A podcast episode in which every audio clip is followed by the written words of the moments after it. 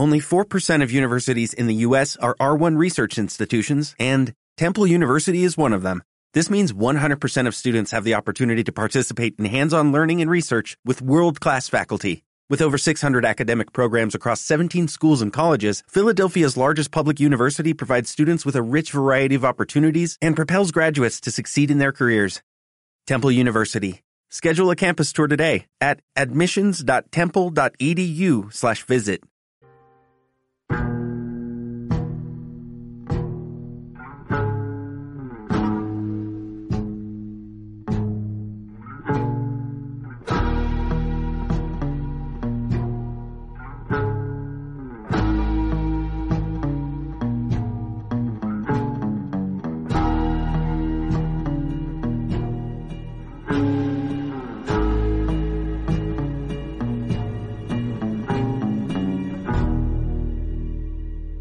Diego Pedrera, ¿qué tal? Bienvenido. ¿Qué hay, Da Silva? Muy buena. Nos volvemos, recuperamos eh, este ratito de radio conociendo algunos sucesos ocurridos en Extremadura y no vamos a entretenernos mucho, así que te voy a pedir que nos sitúes en el espacio y en el tiempo. ¿En qué zona de Extremadura nos situamos y en qué año? Vamos a repetir el eh, lugar. Volvemos a visitar Cabeza del Buey eh, escenario de otro horrendo asesinato ocurrido. Este pasó eh, por el 20 de enero de 1905 y en definitiva pues otra deleznable página más de nuestra historia negra. Si recuerdas ya estuvimos la temporada pasada por allí eh, y contamos el, el crimen del jefe de la policía municipal de aquella localidad y por cierto, que no se me olvide, me gustaría agradecer públicamente a Pedro Seco por ponerse en contacto conmigo y, darme detalles que desconocía de, ese crimen. Y en este caso en concreto, pues para diferenciarlo del anterior, pues lo llamaremos la causa de cabeza del buey. La causa de cabeza del buey, estamos el 20 de enero de 1905. Vamos a los hechos. Sí, eh, antes de antes de meternos en harina, pues comentar así un poco por encima, ¿no? Que también fue un caso tremendo, bastante macabro y además despertó mucho el interés del pueblo extremeño eh, por darse la circunstancia de ser dos mujeres las que finalmente figuraron como únicas acusadas. También por lo enrevesado del caso, por, por los malos tratos o supuestos malos tratos ¿no? que, la Guardia Civil del puesto de cabeza del buey ejerció sobre una de, las detenidas para arrancarle finalmente la confesión y también, y muy curioso, por los plazos dilatados de la justicia, porque aquí vamos a hablar hasta de cinco juicios diferentes, ¿vale? Eh, se necesitaron cinco juicios para eh, sentar eh, sentencia. Y por todo esto y mucho más, pues este nuevo crimen de cabeza del buey pues acabó convertido en una causa célebre que era como se llamaba antiguamente a estos tipos, a estos crímenes, ¿no? Que, que, saltaban a, la opinión pública. Bueno, pues eh, ya conocido esos antecedentes, bueno, curiosidades de este caso, vamos entonces a los hechos. Sí, el matrimonio eh, compuesto por Celestina Martín Moyano, de 54 años de edad, y Manuel López Conde residen, eh, reside en una céntrica casa del municipio. Él se dedica a las faenas del campo, mm, compra también ganado y caballería, mientras que, su mujer pues concede algunos préstamos a los vecinos de, de allí, también vende huevos, gallinas eh, este, esta pareja tiene dos hijas, llamadas Presentación y Felisa, que eh, residen en Azuaga, donde son maestras de escuela. Eh, Celestina es una mujer de carácter, tiene, un, tiene un genio pronto, esto siempre dicho por, por su propia familia. No sé si lleva los pantalones en casa, pero desde luego que sí, las cuentas y la administración de los bienes. Y nada, pues este matrimonio vive con holgura y, son bastante conocidos en, Cabeza del Buey. El día 20 de, enero de 1905, como a eso de las 5 de la tarde, pues una muchacha acude a, ese domicilio de, Celestina para llevarle un poquito de aceite. Eh, esta, joven encuentra la, puerta de la calle entornada, pero Celestina no responde a las reiteradas llamadas eh, que la niña hace desde, desde la entrada. Al instante, o sea, en cuestión de cinco minutos. Eh, es Manuel López, el marido de Celestina, quien aparece calle arriba con el burro, viene del campo, y las vecinas le advierten que, su mujer no responde. Entonces, este señor se preocupa eh, y acude rápido ¿no? al domicilio. Y nada, eh, cuando entra, pues se topa con, un cuadro de, lo más macabro, porque ya por alguna de las habitaciones va encontrando eh, rastros de sangre por el suelo que lo conducen hasta el corral, eh, donde finalmente encuentra a su esposa al lado del pozo. Y, nada, bueno, la pobre mujer está literalmente destrozada. Eh, porque bueno, aparece allí la mujer con las tripas fuera, degollada, con numerosos cortes y contusiones repartidas por todo el cuerpo. Fíjate, durante la autopsia, o sea, más tarde, cuando se practica la autopsia, se llegan a contar hasta 12 heridas de arma blanca y tres contusas, o sea, una auténtica carnicería. Desde luego, una imagen que, que se llevó ese hombre al encontrar a su mujer, como, como dices, con las tripas fuera en ese, en ese patio. A, partir de ahí, ¿cómo, cómo van las investigaciones? ¿Cómo, cómo continúa? Pues mira, el, el, el, juez municipal y la Guardia Civil practican un concienzudo eh, registro de, de, la vivienda y encuentran eh, una navaja de 11 centímetros de hoja en el interior de un cántaro, ¿vale? De una vasija de barro que a todas luces, eh, pues bueno, ellos creen que es el arma del delito. Hay una habitación, solo una habitación trasteada, con la cómoda y los baúles abiertos, eh, de donde el asesino o los asesinos, que ahora todavía no lo sabemos, han sustraído unas 3.000 pesetas entre billetes de banco y moneda que el matrimonio guardaba para la compra de unas mulas. Entonces, aquí, por lo tanto, eh, el móvil es, es, el robo, ¿no? Es el que gana más peso. Y, así arranca la investigación. la Benemérita comienza a manejar eh, sospechosos, unos cuantos, y la verdad es que todos ellos interesantes, porque verá, eh, enfilan nada más nada más cometerse el crimen, enfilan eh, nada más y nada menos que a los cuñados de la víctima, a Francisco López Conde, conocido en el pueblo con, por el alias de poca ciencia, y a su hermano Ramón López Conde, alias Emilio, que ya en el 1900 habían sido juzgados por robo a, la vivienda de, una marquesa que vivía allí, en la propia cabeza del buey. Y bueno, también se sabía que las relaciones entre Celestina y sus cuñados pues no era precisamente buena y se sospechaba que pudiese ser una venganza.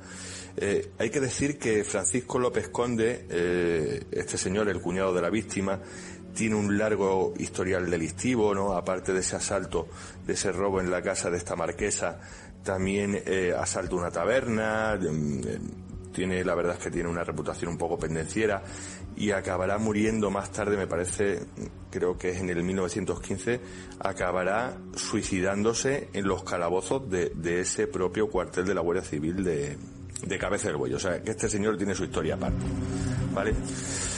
Otro personaje que salta de ojo es el novio de Felisa, una, una de las hijas de la víctima, quien por lo visto había sido visto espiando la casa los días anteriores. Además, el novio tampoco eh, gozaba de las simpatías del matrimonio. Y a otro que también se, se le puso el ojo fue a un licenciado de presidio que la noche anterior al día de auto había llegado desde el pueblo de Ocaña y que también guardaba viejos resentimientos contra Celestina por causas que ignoro, ¿vale? ¿Qué pasó? Que, pasados los días, eh, las pesquisas se olvidan de, los investigadores se olvidan de, de estos sospechosos y se centran en una mujer en concreto, en Juana Hidalgo Sánchez, conocida por la de la Nava, o por la Alicante. y lo del Alicante no es porque fuera de, por allí de la zona de Levante, sino en alusión a esa venenosa culebra que tanto abunda y, abundaba en Extremadura, ¿vale? Esta señora, Juan Hidalgo, es vecina de Benquerencia, casada, con hijo, es dueña de un comercio de comestible que se sabe que el mismo día 20 de enero pues estuvo rondando las inmediaciones de la casa de Celestina. Bueno, una situación, ahí tenemos de repente eh, los sospechosos habituales desaparecen, que generalmente es mirando un poco a la familia y el entorno familiar, y aparece aquí esta señora que qué relación tenía con, con la, la, pobre señora asesinada? ¿Tenía relación comercial ya que tenía una tienda? Sí, algo había. Eh, el negocio de Juana no marchaba bien, eso era un secreto a voces.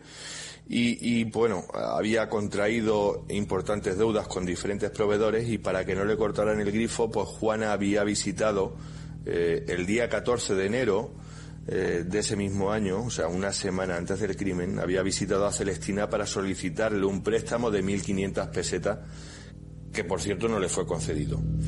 Y también se sabe que, el mismo día de autos, pues volvió a presentarse eh, en la casa de Celestina para lo mismo. Se sabe que esta señora estuvo la noche anterior al crimen en casa de Soledad eh, Caballero Murillo, que era una vieja amiga suya, criada de un señor del pueblo, casada dos veces y separada actualmente. O sea, se quedó en casa de su amiga. Y, y por aquí algo, algo debería haber porque la Guardia Civil no tuvo duda, no lo dudó un solo instante y se fue a, por ellas, ¿no? Eh, sometiéndolas a durísimos interrogatorios, especialmente a Juana, em, que se convierte en la pieza clave del caso. Eh, aquí, ante la presión y la tortura recibida por, eh, por parte de la pareja de la Guardia Civil, esto siempre según versión de, la detenida, pues Juana se confiesa autora de los hechos y a su vez implica a su amiga Soledad, eh, diciendo que fueron juntas a llevarse el dinero de, de Celestina, esas 1.500 pesetas, por las buenas o por las malas. Aquí las dos detenidas empezaron a cruzar declaraciones opuestas, se les sometieron a careo, se echaron las culpas mutuamente y el caso finalmente pues acabó totalmente enredado. Eh, porque hay un dato mm, que es bastante relevante, que es que el juez instructor solo cuenta con esas confesiones, sin tener sólido, nada sólido entre ellas. Porque el dinero robado nunca aparece, ¿vale? Eso se, pierden esas, esas 3.000 pesetas, nunca más volverán a encontrarse. Eh, otro dato curioso, que durante los registros a las detenidas pues no se le encuentran tampoco ropas manchadas de sangre, tampoco hay testigos que las sitúen en el escenario del crimen a eso de las tres y media, que es cuando se consuma el robo y el asesinato esto siempre a criterio de los forenses, y tampoco se escuchan gritos de la víctima, y además siendo una casa céntrica y a plena luz del día que, que no deja de ser extraño. Pese a ello, pese a esa falta de prueba, el proceso sumarial se cierra en poco tiempo y ambas son llevadas a juicio eh, por el asesinato y robo de, esta señora, ¿no? De, Celestina Martín Moyano. Que esto es otra odisea, que como ya anunciaba al principio, pues aquí llega a haber hasta cinco juicios, ¿vale? Cinco, cinco vistas para un mismo, para un mismo delito. Desde luego, mm, no, no pinta bien cómo, cómo continúa eh, esa parte judicial. Mira, eh, durante, durante ese primer juicio, eh, celebrado en la audiencia de Castuera en noviembre de ese mismo año, o sea, estamos, seguimos en el 1905, eh, por jurado popular, como era habitual. Lo único que conocemos es cómo sucedieron los hechos según el Ministerio Fiscal, ¿no? Que, que son los siguientes. Eh, lo que hemos dicho, ¿no? Que Juana marchó hasta, hasta cabeza del buey, agobiada por las deudas, y volvió a, pedirle a Celestina el, referido préstamo, eh, que se quedó a dormir en casa de, de su amiga Soledad, y que a la mañana siguiente, ya en el día de auto, mandó a su amiga, a Soledad, la mandó a casa de la víctima para comprar unos, unas gallinas, que realmente se compran. O sea, este, este dato está eh, fuera de duda. Eh, ¿Para qué? Pues con la intención de asegurarse si Celestina en ese momento estaba sola en su domicilio o no. Que al verificarlo, ya que su esposo se encontraba trabajando en el campo, pues decidieron ir juntas a reclamar ese préstamo y al no ser atendidas pues asesinaron a, la pobre mujer de aquella manera tan atroz y le arrebataron las llaves de, los halcones y, le robaron el dinero. Esto es lo que conocemos de ese primer juicio que fue suspendido por, por causas que desconozco. En todo caso, pues, pues fue un triunfo para la defensa porque aquí mm, de lo que se trataba era de dejar correr un poco el tiempo para que la cosa se enfriara. Mm, no hay que olvidar que el crimen aún estaba muy caliente y esto jugaba eh, en contra de las acusadas, ¿no? Aquí convenía darle plazo a todo esto. El segundo juicio que tenía previsto celebrarse en abril de 1906 eh, no, no comienza por indisposición de uno de los abogados de la defensa. al mes siguiente el abogado de Juana también renuncia a defenderla. O sea, aquí se van sumando, pues no sé si argucias legales o lo que sea, pero aquí de lo que se trata es de demorar los plazos. Y ya eh, el tercer juicio, fíjate, esto también es muy curioso, se vuelve a suspender ya por, ausencia de, los testigos. O sea, es que la gente ya pasa directamente de, ir, de, ir a Castuera. Eh, eh, ¿Por qué? Porque eso conllevó un trastorno. O sea, tú tenías que dejar tu oficio, a tu familia, trasladarte hasta Castuera, asumir unos gastos, porque después si se suspendía la vista, como ya había ocurrido dos veces, pues no cobraban la dieta. Entonces de ahí que, muchos testigos ya pasarán directamente de, acudir al juicio. Sí, sí, sí, porque era un perjuicio personal para ellos, cosa que, que también ocurre a día a día de hoy, ¿no? Lo que pasa es que las comunicaciones pues, lo hacen más llevadero, pero claro, estamos a principios del siglo pasado, o sea que, mm. que todo era mucho más, más complicado. Así ya llevamos tres juicios de momento, ¿no? El cuarto juicio se celebra a finales de octubre de 1906 y empieza también con polémica, porque las defensas denuncian que, la acusación particular pues, no se había presentado en tiempo y forma. Mm, el presidente de la sala eh, no aceptó esto y, bueno, se empieza a juzgar.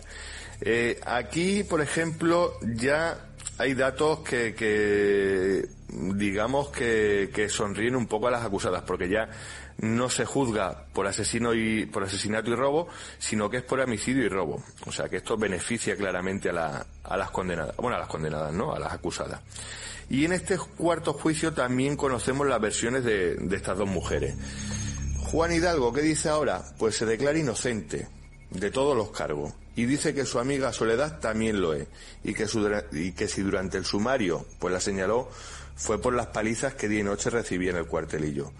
Eh, que por lo visto también el juez instructor la había amenazado con implicar a su marido y a sus hijos y por eso vendió a Soledad.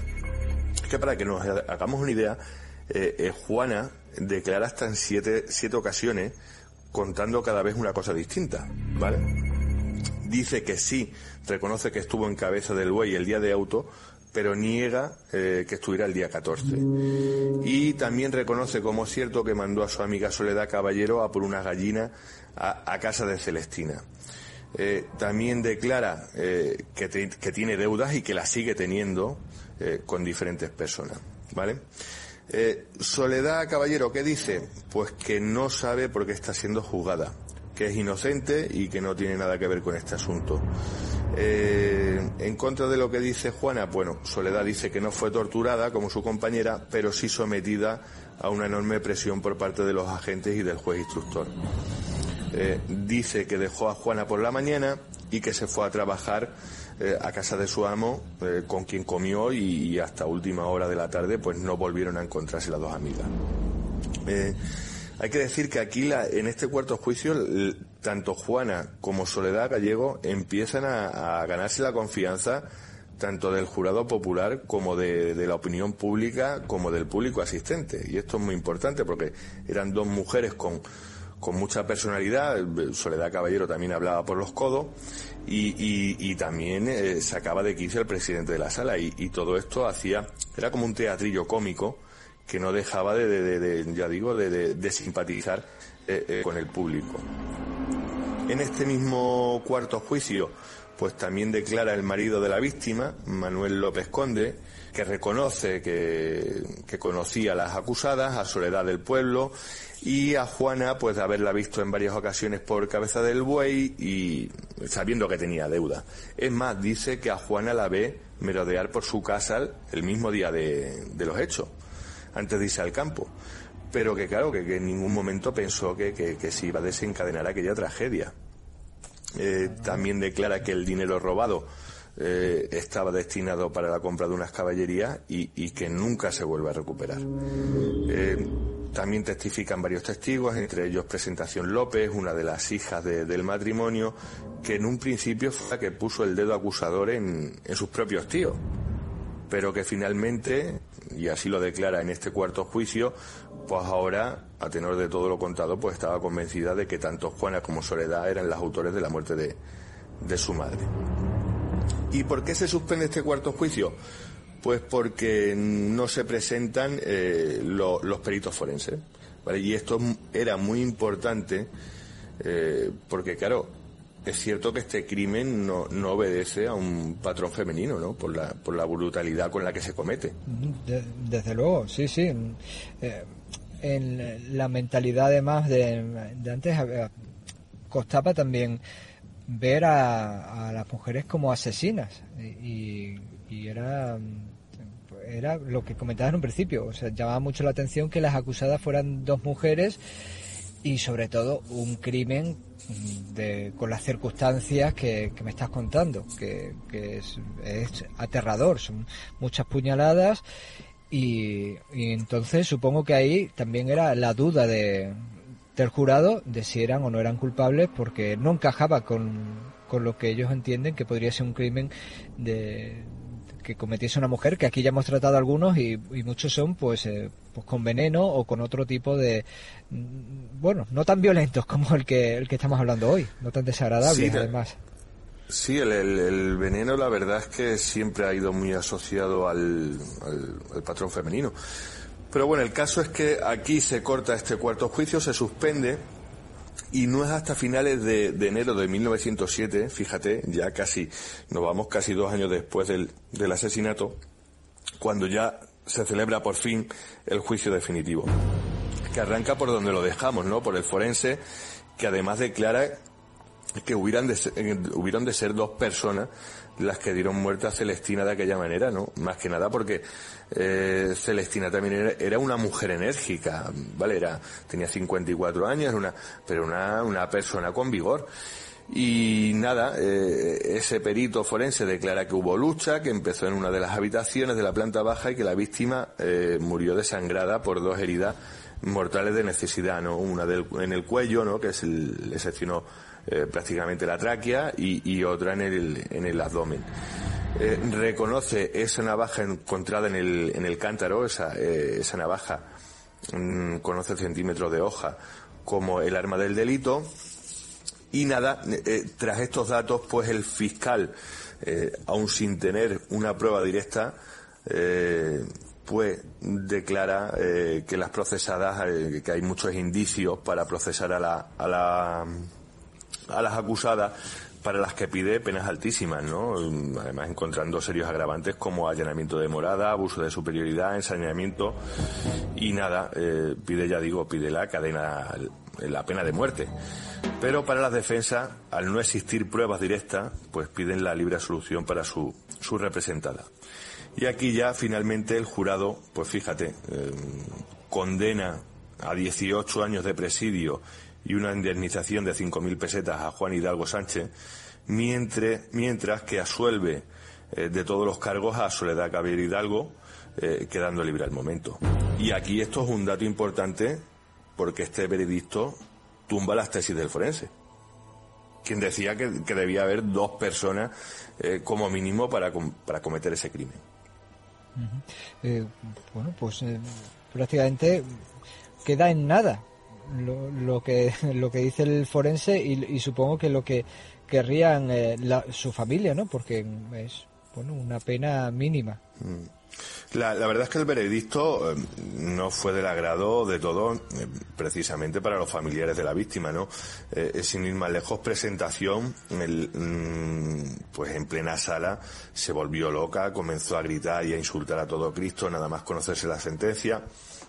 Y es que también había rencilla entre Presentación y, Soledad, había muchas rencillas porque Presentación había sido maestra también de, de, una de las hijas de Soledad y nunca llegó a pagarle. Es más, eh, cuando le reclamó el dinero, Soledad le pegó a ella. Bueno, o sea que, que aquí se mezclan también mm, afrentas entre familias y, bueno, la, verdad es que la, familia de, la víctima quedó muy disgustada con la sentencia. Esperaba otra cosa. Eh, después, eh, ¿qué sabemos de, eh, de estas, bueno, pues de las dos acusadas? Pues les pierdo el rastro a las dos, fíjate.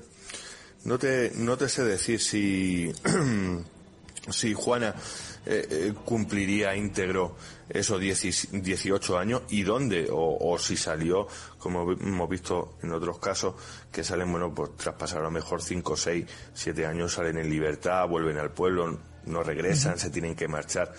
No lo sé. No, la verdad es que no he podido descubrir nada acerca de las vidas de, eh, de las dos acusadas, ¿no? Una de ellas condenada, la otra puesta en libertad.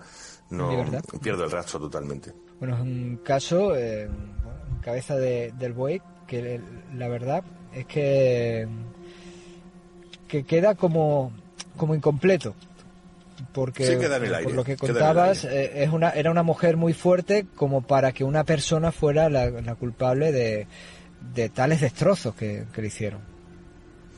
Sí también eh, choca mucho el, tema. A mí por ejemplo me choca bastante el, el tema de que no se escucharon gritos porque hombre con, con 12 puñaladas en el cuerpo algún grito se te tienes que escapar. O sea, que es que esto, y, y si hubo forcejeo, como, como dijo el forense, tiene que sonar ruido en la casa. Mm, no hablamos de una, de, una casa que está en el campo perdido. Está, está en, en plena cabeza del buey. A, la, a las tres y media de la tarde. No sé, mm, son cosas ahí que se te escapan un poco. Sí, desde luego deja, deja muchas dudas de lo que ocurrió realmente en ese, en ese caso que ocurría, como decíamos, a principios del siglo pasado. Estamos hablando del año 1905, del 20 de enero, de esta causa de cabeza del buey. Diego Pedrera, muchas gracias por traernos estos, estos casos en, bueno, de la historia negra de nuestra región. Muchísimas gracias a vosotros.